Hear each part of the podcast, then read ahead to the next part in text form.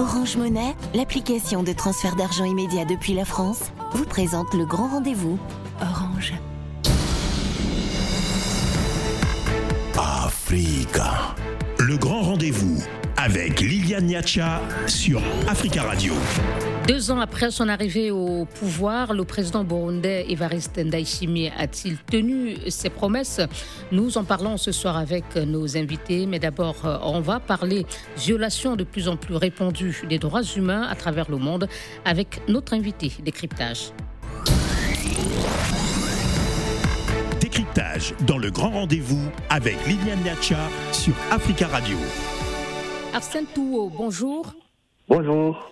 Président du think tank OID, c'est l'Observatoire international des questions de droit, dont la cérémonie de présentation officielle a eu lieu il y a quelques jours ici à Paris. Euh, vous affirmez que la création de ce groupe de réflexion internationale part du constat que les droits de l'homme sont de moins en moins respectés dans nos sociétés. Comment se traduisent euh, ces violations des droits de citoyens? Les violations des droits de l'homme à travers le monde sont, sont multiples ça fait partie des, des violations euh, euh, contre des individus, euh, par des individus, comme des violations d'individus par des groupes d'individus. Et donc, c'est pour cela que nous avons considéré qu'il faut multiplier les, actions. Certes, il y a déjà des, groupes qui existent pour ce combat, mais il faut toujours multiplier les actions pour que le combat soit encore mené d'une façon plus efficace afin de pouvoir avancer dans ce combat-là. Pourquoi assiste-t-on de plus en plus aux violations des droits humains? Comment l'expliquez-vous? Les causes sont multiples. Les causes sont multiples. Nous, considérons que déjà, il y a la méconnaissance de la, problématique des droits de l'homme. Voilà. Et ils ne sont pas suffisamment euh, euh, promus. Donc nous considérons qu'il faut les promouvoir pour qu'ils soient connus, aussi bien par, les bénéficiaires que par les potentielles euh, personnes qui les violent. Et d'autre part, il faut aussi contribuer à faire en sorte que les violations soient sanctionnées. Donc aussi bien nous participons à la promotion, à la sensibilisation, mais aussi il faut multiplier les actions de dénonciation afin que les sanctions qui, qui interviennent fassent cas d'école et que euh, les personnes qui sont intéressées ou qui se constituent comme des, potentiels euh, euh, dangers de ces droits de l'homme soient, soient interpellées par ces sanctions et ne franchissent pas le pas de, de la violation. Donc pour vous, l'ignorance, l'impunité et le silence contribueraient à accentuer ces violations des droits de l'homme? Tout à fait. Quand vous prenez par exemple l'actualité, là aujourd'hui, on apprend aujourd'hui que le Qatar est en train de s'apprêter à interdire les relations sexuelles lors de la Coupe du Monde qui, se déroulera dans ce pays. À partir de novembre prochain, et il s'agit euh, des relations sexuelles hors mariage? Tout à fait. Euh, Liliane, comment vous pouvez vérifier, par exemple, que deux personnes qui sont dans une chambre d'hôtel vont euh, avoir des rapports sexuels si vous ne violez pas leur intimité? Vous pensez peut-être à la pose des caméras mm, possible? Oui, mais ça, c'est un abus. La pose, la pose de caméra dans une chambre d'hôtel, déjà, ça, c'est hors de question, ça n'existe pas et ça ne peut pas exister parce que le périmètre d'une chambre d'hôtel, c'est un périmètre privatisé le temps de la location de la chambre. Donc nous voyons mal comment le Qatar peut arriver à vérifier, à contrôler les, rapports que les gens ont dans les chambres s'ils ne violent pas le respect de la vie privée. Donc ça, c'est à voir. Ouais, donc, voyez que c'est pour ça que nous disons que il faut que nous puissions contribuer à, faire mieux connaître les droits de l'homme parce qu'ils ne sont pas assez connus par le public. Plus le public sera informé de l'existence et de la signification de ces droits, plus ils seront eux-mêmes les premiers gardiens de leurs propres droits et les premiers euh, à agir justement pour la protection de ces droits-là. Et votre think tank, euh, justement, veut former, promouvoir et défendre euh, les droits. par quels moyens comptez-vous vous y prendre pour y arriver? Notre politique d'action est organisée en deux phases graduelles. Parce que dans un premier temps, nous considérons que les acteurs qui interviennent dans les droits de l'homme, euh, il faut leur concéder la bonne foi. Donc, d'un premier temps, nous allons agir dans le sens de la sensibilisation de, des États, des multinationales, afin de les accompagner dans le respect de leurs obligations concernant les droits de l'homme. Et c'est quand nous verrons, par exemple, que cette phase a, échoué parce que les États se constituent eux-mêmes en, bandits ou en délinquants sur le terrain des droits de l'homme, que nous passons à la deuxième phase que nous appelons la phase de dénonciation, à travers laquelle nous comptons agir en justice afin que euh, la sanction intervienne derrière et qu'elle fasse exemple. Au niveau de la phase de sensibilisation, nous, comptons agir sur euh, à travers des séminaires, des colloques, des, conférences, afin de, en invitant des professionnels du droit, afin de pouvoir euh, sensibiliser le, public sur ces, ces thématiques-là. Vous parlez de sensibilisation des États dont certains sont, vous-même vous l'avez dit, des délinquants en matière des droits de l'homme. Vous venez de prendre l'exemple du Qatar. Euh, dans plusieurs pays, on observe euh, que ce sont euh, les États eux-mêmes ou les chefs d'État en place qui violent les droits des citoyens. Déjà nous comptons rappeler à ces États les engagements qu'ils ont pris concernant les droits humains, textes internationaux de protection des droits de l'homme auxquels les États sont partis. Vous pensez qu'il y a violation parce qu'ils ne sont pas conscients de ces engagements? Non, non, non, ils, sont conscients, mais vous voyez, dans notre action, quand ils vont se comporter comme des personnes qui, violent les droits de l'homme, nous allons leur rappeler d'abord leur engagement pour leur montrer que ce que nous demandons, ce n'est pas un plaidoyer, mais c'est une exigence. Leur, les ramener à leurs engagements pour leur dire que ce, que nous demandons, ce, n'est pas euh, euh, une doléance, mais c'est une exigence. Et puis ensuite, euh, faire monter la pression à travers des manifestations, à travers une, convergence d'action internationale pour isoler les États qui se comporteraient euh, en délinquants ou euh, en, personnes irresponsables, en personnes morales irresponsables vis-à-vis de leurs engagements. Les isoler non seulement de leurs citoyens, mais aussi de la communauté internationale. La violation des droits de l'homme n'est pas une originalité africaine, c'est une réalité universelle. Quand vous voyez aujourd'hui ce qui se passe euh, en Ukraine, l'Ukraine est devenue aujourd'hui un champ par excellence de violation des droits de l'homme on, peut l'observer partout, partout dans le monde. Lorsque, par exemple, des, manifestants sont, sont pourchassés en Chine, par exemple, au Burkina Faso, le docteur euh, Daouda Diallo, qui vient d'avoir son prix Martin Enals euh, à, Genève, et fait l'objet de menaces de mort. Arsène Touot, merci beaucoup. Je vous en prie, madame. Président du think tank OID, euh, c'est l'Observatoire international des questions de droit ici en France. Africa. Le grand rendez-vous sur Africa Radio. Et 18h13 euh, dans ce studio. Merci de nous rejoindre pour euh, les débats dans le grand rendez-vous. Et nous parlons euh, du Burundi, dirigé depuis deux ans, par l'ancien général Évariste Ndayishimiye, qui avait succédé au président Pierre Nkurunziza, décédé. Et il faut dire que avant qu'il ne prenne le pouvoir, le pays était déjà plongé dans une grave crise politique née du troisième mandat largement dénoncé du président Nkurunziza. Des opposants à son projet avait été arrêté pour certains, d'autres euh, forcés d'aller en exil. Des ONG dénonçaient des atteintes euh, diverses des droits humains. Et c'est dans ce contexte qu'il arrive au pouvoir euh, et fait de nombreuses promesses, notamment sur le plan de la bonne gouvernance ou encore du respect et la protection des droits de la personne. Alors, deux ans après sa prise de pouvoir, le compte y est-il Que sont devenues les promesses qui avaient été faites par le président Ndaï Et nous en parlons ce soir avec euh, trois invités. Gérard euh, Birantamidji, bonsoir. Vous êtes euh, chercheur post-doctoral en sciences politiques à l'Université libre de Bruxelles au sein du laboratoire recherche et études en politique internationale REPI. Nous avons également avec nous en ligne euh, de N'Djamena Antoine Cabroyer. Bonsoir. Oui, bonsoir. Journaliste et écrivain, vous êtes également fondateur et directeur euh, du journal privé, du journal privé hebdomadaire Iwachu.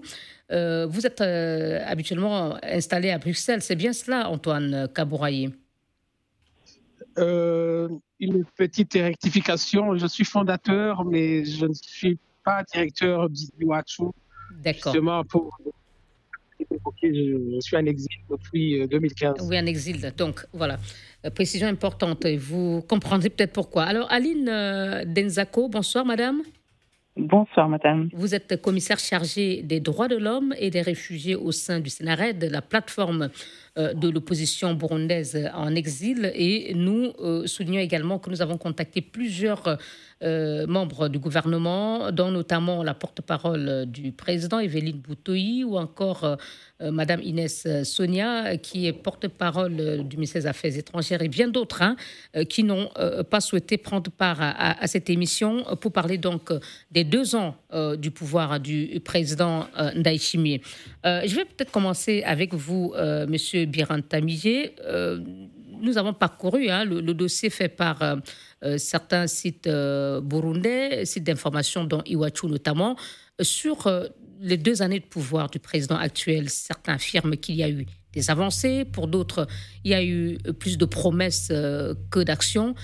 Quelle, analyse, quelle est votre analyse de l'état du Burundi depuis deux ans que le président Daishimie est à la tête de ce pays?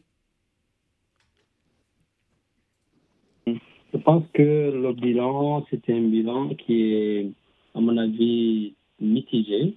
Euh, on peut dire qu'il y a des points positifs qu'on peut évidemment recenser, mais euh, ces points positifs sont noyés dans, dans un arsenal de faits ou de, pratiques ou de, décisions qui, sont tout à fait négatives par rapport euh, à ce qu'il avait annoncé au début de sa mandature. Je peux donner quelques exemples des, faits que moi je qualifierais de positifs. Par exemple, euh, il y a le fait qu'il a resserré euh, le gouvernement. Euh, on était habitué à, des gouvernements pléthoriques avec 40 ou 50 ministres, mais il avait resserré le gouvernement jusqu'à 15 ministres. Ça, c'était un aspect quand même positif qui montrait que il avait à, à domir les, les, grandes questions, évidemment, de finances et les grandes questions économiques. Euh, on peut aussi donner euh, quelques exemples euh, au niveau. On vous entend un peu faiblement, Monsieur Birantamidier. Pourriez-vous peut-être vous rapprocher mieux de votre téléphone? Allez-y, s'il vous plaît.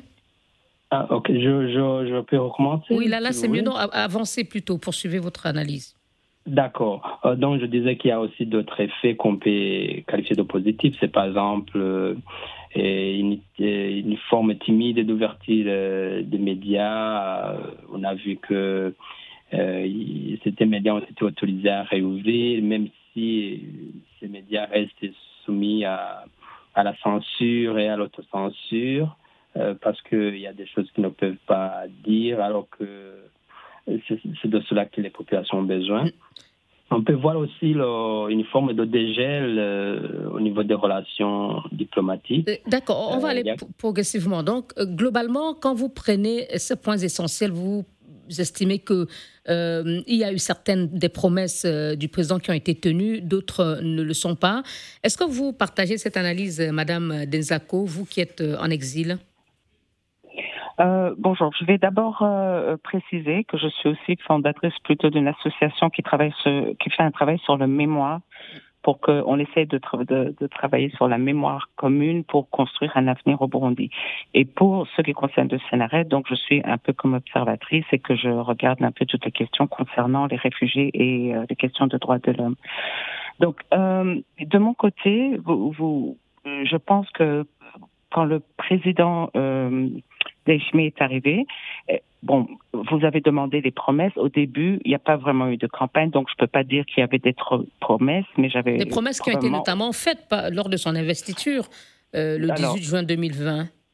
Quand, quand, il a fait son investiture, donc après, ce n'est pas pendant la campagne, c'était après, hmm. donc il n'y avait peut-être pas d'attente, mais le fait est qu'il a fait quelques promesses à l'investiture et même plus tard, et il continue à en faire. Le, pour moi, le problème qu'il y a, et ça avait donné même un peu d'espoir, il a fait des promesses, par exemple, de, de qu'il allait s'occuper de la justice ou que ce n'était pas normal. Il, avait, a même promis de la réforme, une réforme de, de la justice. Exactement, il a promis la réforme, il a promis de libérer les prisonniers politiques. Ça a, été, ça a été fait. Il y a certains prisonniers politiques qui, sont, euh, qui ont été libérés, d'autres euh, exilés euh, politiques sont même rentrés au Burundi. c'est très difficile de. Il faut savoir lire la carte. Les prisonniers qui ont été libérés au Burundi, il faut d'abord savoir qu'il y a beaucoup de prisonniers sans jugement. Donc, quand il n'y a pas de jugement, on peut même pas dire qu'ils ont été, bon, ils sont, même des prévenus. Oui. Ce sont des prévenus, mais ils sont en prison, alors que il n'y a aucun danger. Euh, alors, parmi les choses dont il a dites plusieurs fois pendant ses discours. Il parle donc des réformes de la justice, tout ce qui est euh, euh, gouvernance, en fait, qui rejoignent exactement ce que les, manifestants de 2015 demandaient. Donc, si le président les manifestants de 2015 contre le troisième mandat, notamment du contre de fin président Pierre Nkurunziza. C'était contre le troisième mandat, mm. mais c'était aussi et, beaucoup un espoir de changement dans la démocratie, par, par les mécontentements, mécontentements qu'on avait, un changement par la démocratie. Le problème qu'on a aujourd'hui, c'est que lui-même reconnaît les manquements qu'il y avait, il a promis qu'on allait y revenir, mais je pense que ce qu'on attendrait maintenant, c'est qu'il liquide cette affaire et qu'on passe à construire le pays.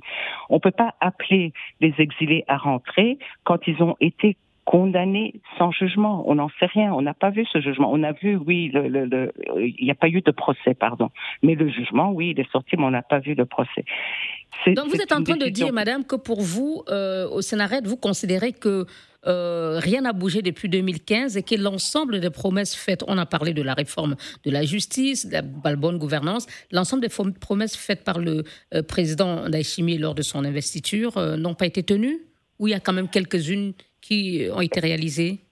Je précise encore une fois que je parle en mon nom, que je ne peux pas parler au nom du Sénat. Moi, j'ai une la, façon dont je vois, c'est plutôt du côté associatif et que je vois des mécanismes qui se mettent en place, qui pour moi me, me semblent dangereuses. On fait des promesses, mais on passe pas à l'action. Dans les faits, on ne voit pas les, actions. Probablement, on peut pas, euh, pour moi, dans l'association, je considère que on ne peut pas juste mettre le sable. C'est construire une maison sur du sable. Parce que tant que on n'a pas réglé les problèmes de la crise, on reste dans la crise. Merci. Voilà. Merci. Euh, donc, euh, euh, est-ce que vous êtes là, Antoine Cabouraye Vous m'entendez? Oui, je vous entends très très bien. quel est votre avis sur ce que la Madame Denzako vient de dire euh, pour elle, l'ensemble des promesses n'ont pas été tenues et elle semble dire que même ce qui peut être considéré comme du positif euh, observé au cours des deux années du pouvoir euh, du président Daïchimier n'est pas fait sur du solide. Elle parle du sable. Bon, il y a un mot qui revient chez mes compatriotes, que je connais très bien d'ailleurs et à qui je dis bonjour. Euh, Monsieur Bilan et Madame Denzako, nous partageons euh, le triste sort d'être euh, hors de notre pays, de vivre en exil. il y a un mot qui revient chez eux et qui me parle aussi. C'est la promesse, les promesses. Monsieur Léchimier est venu avec des promesses après des années de souffrance du peuple burundais. Et en ce qui me concerne et en ce qui me concerne les médias, euh, il, a bien démarré. quelques mois après son arrivée au pouvoir, nos quatre collègues qui purgeaient une peine euh, injuste dans une prison à Boubanza ont été libérés. Donc, pour nous, c'était bien parti. Et c'était aussi une promesse qu'il avait euh, annoncé lors de son investiture que la justice va fonctionner, que personne ne sera emprisonné injustement. Et, toujours concernant le, les médias, il y a aussi euh, euh, une radio, je crois que c'est la radio Bonécha FM qui a été autorisée à émettre de nouveau. les programmes de la BBC qui avaient été bloqués ont, ont été relancés. Et il y a quand même des gestes qui ont été faits, des gestes de, de, décrispation qui ont été posés euh, pour ce qui concerne des, médias. Est-ce que vous, vous l'admettez euh, tout de même. Euh, Monsieur Oui, c'est indéniable qu'il y a eu des, des gestes, ça c'est vrai. mais il ne faut pas non plus oublier qu'il y a une centaine de journalistes qui sont quand même toujours euh, en exil, qu'il y a eu euh, des, radios qui ont été brûlées. Et aujourd'hui, au moment où on parle, il y a quand même plus d'une centaine de journalistes burundais en exil et que c'est vrai, il ne faut pas être complètement négatif. Il y a, par rapport à la situation antérieure, il y a un certain, il y a un mieux, euh, mais. Euh, Donc pour vous, il y, a, quelque chose qui a été fait, il y a eu euh, des améliorations nettes pendant les, deux dernières années de pouvoir du président Daishimi. Bon, comme disent les, la sagesse asiatique, chaque long voyage commence par un petit pas. Je pense qu'il y a eu un pas ou deux pas dans la bonne direction, mais on, ne doit pas pavoiser sur ça. Il y a encore beaucoup à faire. Je répète, il y a des confrères toujours à l'exil et que euh, cette liberté, quand même, euh, n'est pas complètement acquise. Mais bon, ça, euh, la liberté est toujours Merci. une lutte permanente. Merci Antoine Cabouret. On marque une pause. Africa. Le grand rendez-vous avec Liliane Niacha sur Africa Radio. Nous parlons ce soir du Burundi. Le président Evariste Ndayishimiye a-t-il tenu les promesses faites lors de son investiture il y a deux ans? Pour en parler ce soir, trois invités sont avec nous. Aline Denzako, commissaire chargée des droits de l'homme et des réfugiés au sein du Sénared, la plateforme de l'opposition burundaise en exil. Antoine Kabouroyer, journaliste, écrivain, fondateur du journal hebdomadaire Iwachu. Et Gérard Biran Tamijé, chercheur euh, post-doctoral en sciences politiques à l'Université libre de Bruxelles, au sein du laboratoire recherche et études en politique internationale de REPI. Euh, monsieur Biran Tamidje, vous avez entendu tout à l'heure hein, beaucoup de, réserves euh, sur le cas des prisonniers politiques et puis aussi des mesures prises concernant les, les, médias mais il y a aussi l'une des promesses qui a été faite, c'était la bonne gouvernance. Et le président d'Aïchimier disait que euh, le plus important euh, pour lui, c'est que euh, ceux qui se sont rendus coupables de corruption, d'injustice ou de détournement de fonds soient sanctionnés et bannis, dit-il, du collège des dirigeants. Avez-vous le sentiment que, au niveau de la lutte contre la corruption, il y a eu des améliorations sensibles? Non, pas du tout. C'est entre le, discours ou les promesses et les réalisations, de c'est le jour et la nuit. Euh, il suffit de voir euh, euh, d'abord les dispositions constitutionnelles sur, sur les, les, dirigeants ou les dignitaires qui doivent déclarer leurs biens? Déclarer leurs biens, personne ne l'a fait. Et le président a, a donné quitus à cela ici de voir euh, les cas emblématiques de détournement des fonds. Qui ont Justement, un petit point, un, une petite pause sur cette déclaration des, biens. Euh, il en avait euh, parlé en, en 2020, je crois que c'était trois mois, donc puisqu'il a été investi en, en juin. deux mois après son investiture et après cela n'a pas euh, été fait. Il a estimé euh, que finalement, en septembre, euh, que la Constitution oblige bien sûr ceux qui gèrent la fortune publique à le faire, mais il dit qu'il a estimé que c'était impossible. parce que cela prendrait beaucoup de temps à ces ministres et ces responsables de déclarer leurs biens, ajoutant même que la richesse d'une personne est un secret. Oui, c'est ça le drame en fait. il a, il a oublié sa place euh, euh, dans le décor institutionnel. Le président de la République, il est le garant de la Constitution. Il a juré de la Constitution. Donc, c'est une disposition constitutionnelle euh, qui est là. Elle doit être observée impérativement et il doit veiller à ce que, ce que cette disposition soit observée. Mais voilà, les justifications qu'il a, qu'il a données sont des justifications, voilà, de, je dirais, de, qui ne tiennent pas debout. Euh, d'autant plus que euh, euh, si les gens sont riches, ce n'est pas à dire qu'ils ne peuvent pas aller annoncer les richesses parce que tout cela se fait en secret devant, devant une cour de compte qui, qui, qui, qui, en a la charge. Ça se fait en secret par tout le monde. Mais pourquoi, pourquoi d'après vous, il aurait reculé sur cette question, notamment de la déclaration des biens, et n'aurait pas tenu ses engagements hein, quant à la lutte contre la corruption et la promotion de la bonne gouvernance? Bon, je peux m'en fait des hypothèses, euh, d'autant plus que la, la, la, la, personne a mieux indiqué à le dire, c'est lui-même. Moi, je, les hypothèses que je me ferais, c'est la première, c'est que éventuellement il, a, il, a, il, a, il a eu des pressions de, de éventuellement des, des, autres dignitaires qui n'ont pas voulu euh, déclarer bien euh, parce que justement ces biens ont été acquis malhonnêtement, éventuellement. Euh, deuxième hypothèse que moi je me fais, il est, parti de lui-même peut-être. Il me s'est dit, mais est-ce que moi je suis à mesure d'aller déclarer, est-ce que moi je peux aller déclarer ça? Et Si tout le monde, voilà, si, on voit que à la fin de mon mandat, par exemple, les choses ont sensiblement bougé, comment je vais expliquer tout ça? En fait, c'est des hypothèses qu'on peut se faire, mais je pense que la personne a mieux indiqué pour dire pourquoi il a, il a, il a fait le, c'est bien lui. Mm.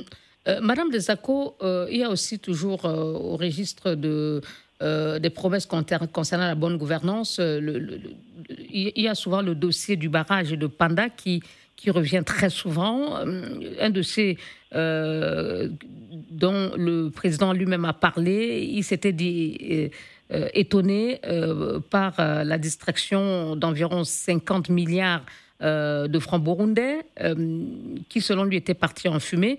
Mais finalement, il n'y a pas eu euh, de redevabilité. Euh, on ne sait pas très bien finalement ce que le dossier euh, est revenu. Est-ce que pour vous, tout cela dénote d'un manque de volonté ou plutôt de l'incapacité du président à pouvoir lutter contre la corruption comme il avait promis il y a deux ans? Madame déclaration. Allô, vous Oui, on vous entend maintenant. Allô Oui, on vous entend. Oui, d'accord. Toutes ces déclarations au départ, c'est ce que je, je, disais, ça a quand même donné de l'espoir et quand on voyait qu'il pointait ce genre de dossier, ça a donné beaucoup d'espoir aux gens. Mais c'est vrai qu'à un moment donné, maintenant après deux ans, euh, si on doit faire un bilan, il a encore cinq ans puisqu'il a sept ans, c'est vraiment à un moment donné de passer aux déclarations et de, de que son rôle de, de chef, qui prenne son rôle de chef de l'État euh, en main et qui prennent les décisions qu'il faut pour remettre le pays en état de marche. Parce que pour l'instant, on on pas, n'arrive pas à vivre. Les, les Burundais aspirent à vivre paisiblement et à chaque coin de rue, ils en sont empêchés. Quand on parle même de moyens de vivre dans, dans, dans, dans les affaires, on n'a pas besoin d'aller tous au gouvernement, mais c'est impossible. Le milieu des affaires est juste entre les mains de quelques personnes. Donc on n'a pas d'endroit où vivre paisiblement.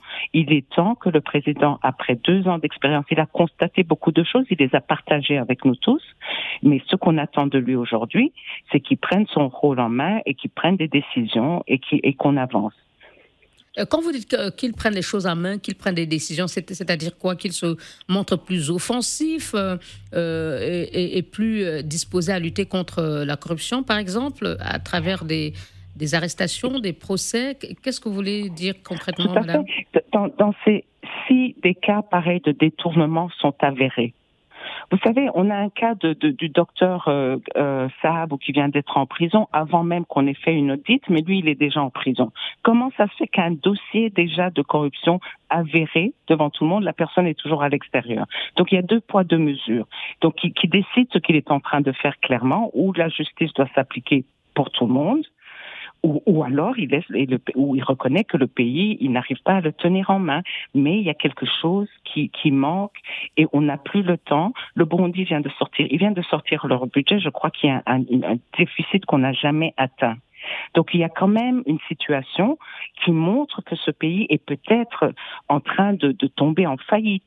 Donc il doit quand même à un moment donné euh, décider des mesures concrètes qu'il doit prendre pour que cet engrenage s'arrête. Merci. Euh, euh, Antoine, je voudrais qu'on évoque aussi l'autre engagement qu'il avait fait, c'était la réconciliation, parce que en, introduction, je mentionnais le contexte dans lequel le président Ndayishimiye a pris le pouvoir, profonde crise politique, tension de certains pays occidentaux aujourd'hui levée. On, on, va y revenir dans un instant. Euh, il avait promis aussi de renforcer le dialogue entre tous les Burundais et il avait dit sans exception. Euh, au, terme de deux années de pouvoir, où, en est-on avec ce processus de, réconciliation? Écoutez, moi, moi, je pense que euh, entre les Burundais aujourd'hui, il n'y a pas vraiment un problème qui oppose les Hutus et les Tutsis et les Toits, si vous voulez. Aujourd'hui, l'ennemi commun de tous les Burundais, c'est la misère, c'est la pauvreté, c'est le manque des moyens de survie, les moyens basiques. Aujourd'hui, en Hutu, en Tutsi, en Toit burundais, ils partagent les mêmes problèmes. Donc, euh, vous voulez dire qu'il n'y a plus de crise politique aujourd'hui au, Burundi?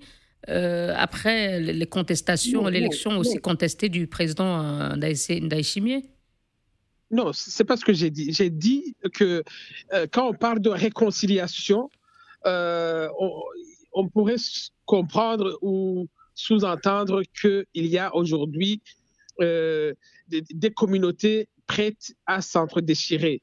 Mais le principal parti d'opposition au Burundi aujourd'hui, il est quand même euh, dirigé par un Hutu, Agathon Gwassa. Le FNL. Euh, donc, le FNL. Euh, non, le, CN, le CNR. Ça a changé. Bon, bon, en tout cas, le principal opposant, hein, c'est Agathon Rwassa, donc, qui était arrivé deuxième au présidentiel de 2020. Voilà, donc il faut nuancer quand on parle de, de, de, de problèmes de, réconciliation. Vous voulez dire aujourd'hui que les préoccupations des Burundais, en tout cas la, crise politique n'est plus aujourd'hui euh, euh, vraiment une préoccupation pour les Burundais, elle s'est décrispée. Euh, l'atmosphère politique s'est fortement décrispée, c'est ce que vous voulez dire? Non, je veux dire tout simplement que euh, il n'y a pas un problème entre euh, les Hutus et les Tutsis et les dit si vous voulez, mais il y a un problème de bonne gouvernance, il y a un problème de justice, il y a un problème entre euh, ceux qui détiennent aujourd'hui les leviers du pouvoir, ceux qui détiennent l'économie du pays et ceux qui n'ont presque rien et ceux qui sont aujourd'hui brimés. Et cela se retrouve parmi les Hutus et parmi les Tutsis. Donc, avant, il y avait une sorte de, euh, d'un mode manichéen entre les bons et les mauvais, entre la minorité qui opprime une majorité. Mais non, ce n'est plus ça. Aujourd'hui, euh, les Burundais ont en commun un même souci, si vous voulez. Et, ça, ce n'est plus euh, euh, une question euh, de, de Hutu et de Tutsi, mais tout simplement une question qui, qui, hante tous les citoyens burundais. Et aujourd'hui, avec le capital de sympathie avec lequel il est arrivé. vraiment, il est arrivé avec un, réel capital de sympathie. Le président Gourouz. qui, qui semble-t-il a disparu aujourd'hui d'après vous? euh, disparu, je n'irai pas jusque-là, mais c'est C'est frites euh, qu'il n'est pas rentabilisé. Merci. Euh, je vais m'adresser maintenant au chercheur que vous êtes, Monsieur Biran Tamidje. oui, malgré ces insuffisances que vous relevez, il reste que les pays qui avaient imposé des sanctions contre le Burundi en pleine tension politique de 2015, que ce soit les États-Unis ou l'Union européenne, ont levé ces sanctions. Euh, le Burundi semble avoir retrouvé sa place au, niveau euh, de, euh, diplomatique. Est-ce que vous pensez que ces pays qui lèvent les sanctions font une mauvaise analyse euh, de la situation parce que ces sanctions étaient levées euh, selon ces pays euh, à, la faveur, à la faveur des progrès qu'ils disent avoir observés dans la gestion du pouvoir au Burundi? Bon, en termes de relations internationales, de, politique étrangère, généralement, il y a des approches. Il y a l'approche de, de, la carotte et, l'approche du bâton. 2015, il y avait l'approche du bâton et on pensait que le bâton allait produire les effets escomptés. Euh, mais on a, la communauté internationale s'est retrouvée d'Ozomir. Euh, euh, toutes les initiatives qu'elle a, essayé de prendre n'ont pas, abouti. Il suffit de voir euh, les négociations, les, sessions de dialogue qui étaient organisées sous les auspices de Museveni ou de, Benjamin Mukapa. Il suffit de voir les décisions qui ont été prises au niveau de l'Union africaine, au niveau des Nations unies pour l'envoi des, des, troupes de maintien de la paix, etc. Tout ça a été balayé des revers de main. Alors, je pense qu'à un certain moment, la communauté internationale s'est fatiguée il est fatigué et quand on est fatigué, on a, on a adopté la deuxième approche. Donc le pouvoir burundais, d'après vous, a, réussi à user la communauté internationale qui a cédé Exactement. Ouais, la, la communauté s'est usée à un certain moment, il a, il a pris l'option finalement de relâcher. Sinon, en 2020 ou en 2021 ou 2022, euh, les changements ne sont pas aussi manifestes que ça euh, au niveau, de, au niveau des, du respect des droits humains, au, au niveau des conditions qui avaient été en amont de la prise de ces sanctions, que ce soit les expressions forcées, que ce soit le comportement de la police, etc. Tous les jours, on vit le même calvaire. Donc, du coup, moi, je pense que c'est une façon de dire maintenant, on peut tenter notre approche pour voir si, avec le nouveau, le nouveau la scène, donc le nouveau président, celui-là, il peut être plus ou moins réceptif ou accepter voilà, de faire des compromis ou accepter de faire des, de jeter des laisses sur certains aspects. Sinon, euh, je ne pense pas que l'arrivée des sanctions aurait été motivée par euh, une certaine évolution de la situation. Merci, on marque une dernière pause. Africa, le grand rendez-vous avec Liliane Niacha sur Africa Radio. Deux ans qu'il est arrivé au pouvoir, euh, deux ans qu'il gouverne le Burundi, Évariste Ndayishimiye a-t-il tenu les promesses faites lors de sa prise de fonction? Nous en parlons ce soir avec Antoine Kabouraye, journaliste et fondateur euh, du journal hebdomadaire Iwachu. Gérard Birantamije, chercheur postdoctoral en sciences politiques à l'Université libre de Bruxelles, et Aline Denzako euh, de Sénared, la plateforme de l'opposition burundaise en exil. Euh, nous allons donc entamer notre partie conclusion de, notre émission. Madame euh, quels que soient vos constats et les réticences que vous avez exprimées, on voit que au niveau de la communauté internationale, les choses ont bougé. Euh, même si vous dites qu'à l'interne, elles n'ont pas bougé tant que cela. Est-ce qu'on ne doit pas euh, se résoudre à mettre cela tout de même à l'actif du président Ndayishimiye? Euh, bien sûr, je ne sais pas si c'était à l'actif du, du, président, mais c'était peut-être à l'actif de, de, du changement, on avait cru en un changement. À ce moment-là, on s'est dit, puisqu'il y a un changement avec le, le, le, ce nouveau président et le décès du président Nkurunziza, de dire, on, on va prendre cette chance et peut-être on ferme les yeux, mais on essaye de construire parce qu'on peut pas rester effectivement dans, dans la situation de crise dans laquelle on était. Ça, je, je, le reconnais et je vois comment la communauté internationale a soutenu et donne les clés qui donnent, les signes qui donnent au président euh, C'est aussi pour lui dire, si vous prenez cette opportunité, on sera là. Maintenant, malheureusement, euh, pour ce que moi je vois, c'est qu'après deux ans, on a plutôt l'impression qu'on est dans la continuité. Il n'y a pas eu d'interruption. Il n'y a jamais eu d'interruption de système. Il y a eu peut-être un changement de personne, mais il n'y a pas eu d'interruption. C'est la même chose qui continue, c'est la continuité. Et d'ailleurs, le président Ndayishimiye n'oublie jamais de le rappeler, c'est la continuité de quelque chose qui se met en place sans jamais vouloir se remettre en question.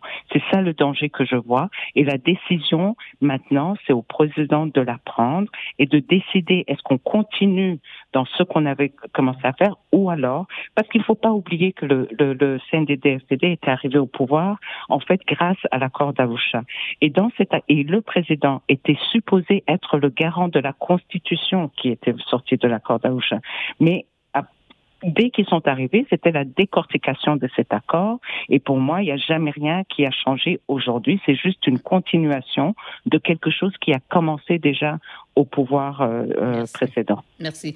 Euh, Antoine Kabouroyer, est-ce que vous diriez que le Burundi d'aujourd'hui est le même qu'il y a deux ans avant l'arrivée du président Ndayishimiye?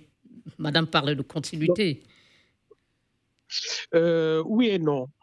Oui, dans la mesure où, comme l'a bien dit euh, mon amie Madame Denzako, euh, il, y a une sorte effectivement de, continuité de ce que l'on appelle le système, avec tout ce que ça a de mauvaises connotations. système politique, système de corruption, tout ce que vous voulez. il y a, c'est vrai, une certaine continuité, mais il y a aussi des, des, petits pas à côté, euh, notamment au niveau de, des libertés publiques.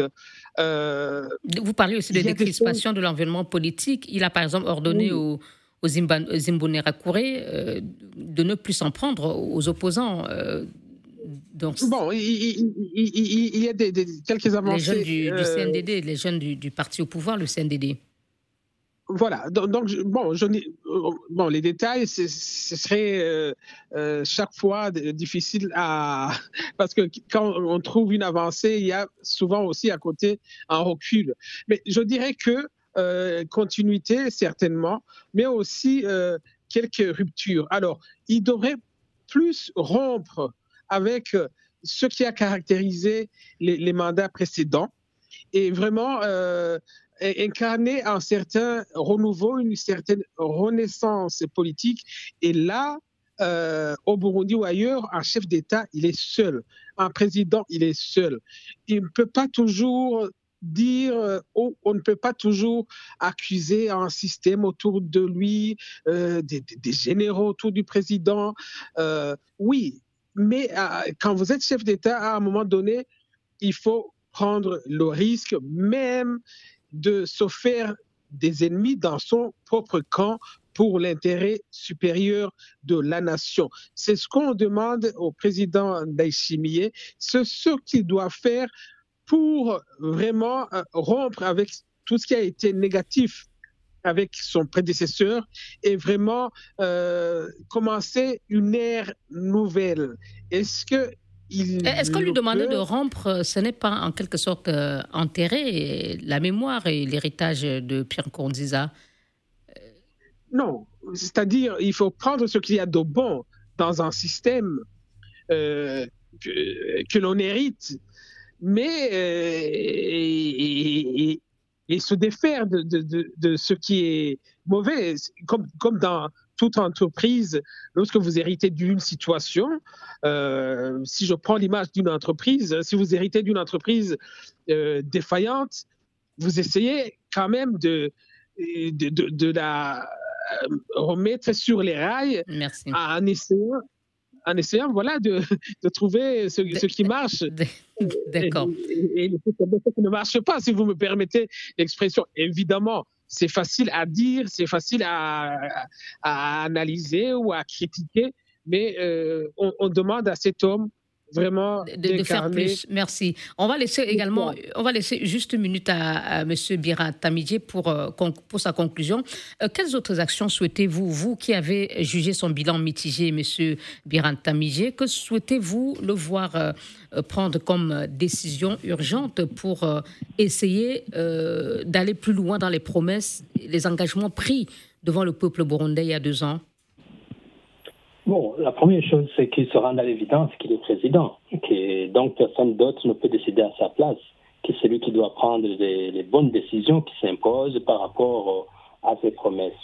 Deuxième chose, à mon avis, très important, c'est aussi de, de, de, de, cesser de sombrer dans une forme de, populisme, de, démagogie. De, euh, il suffit d'écouter ces différents discours euh, qu'il fait euh, ici lors des, des, messes religieuses, là lors des réceptions. C'est du populisme. Donc ça, évidemment, ça n'arrange pas l'affaire parce que les gens continuent à, à attendre les bonnes décisions.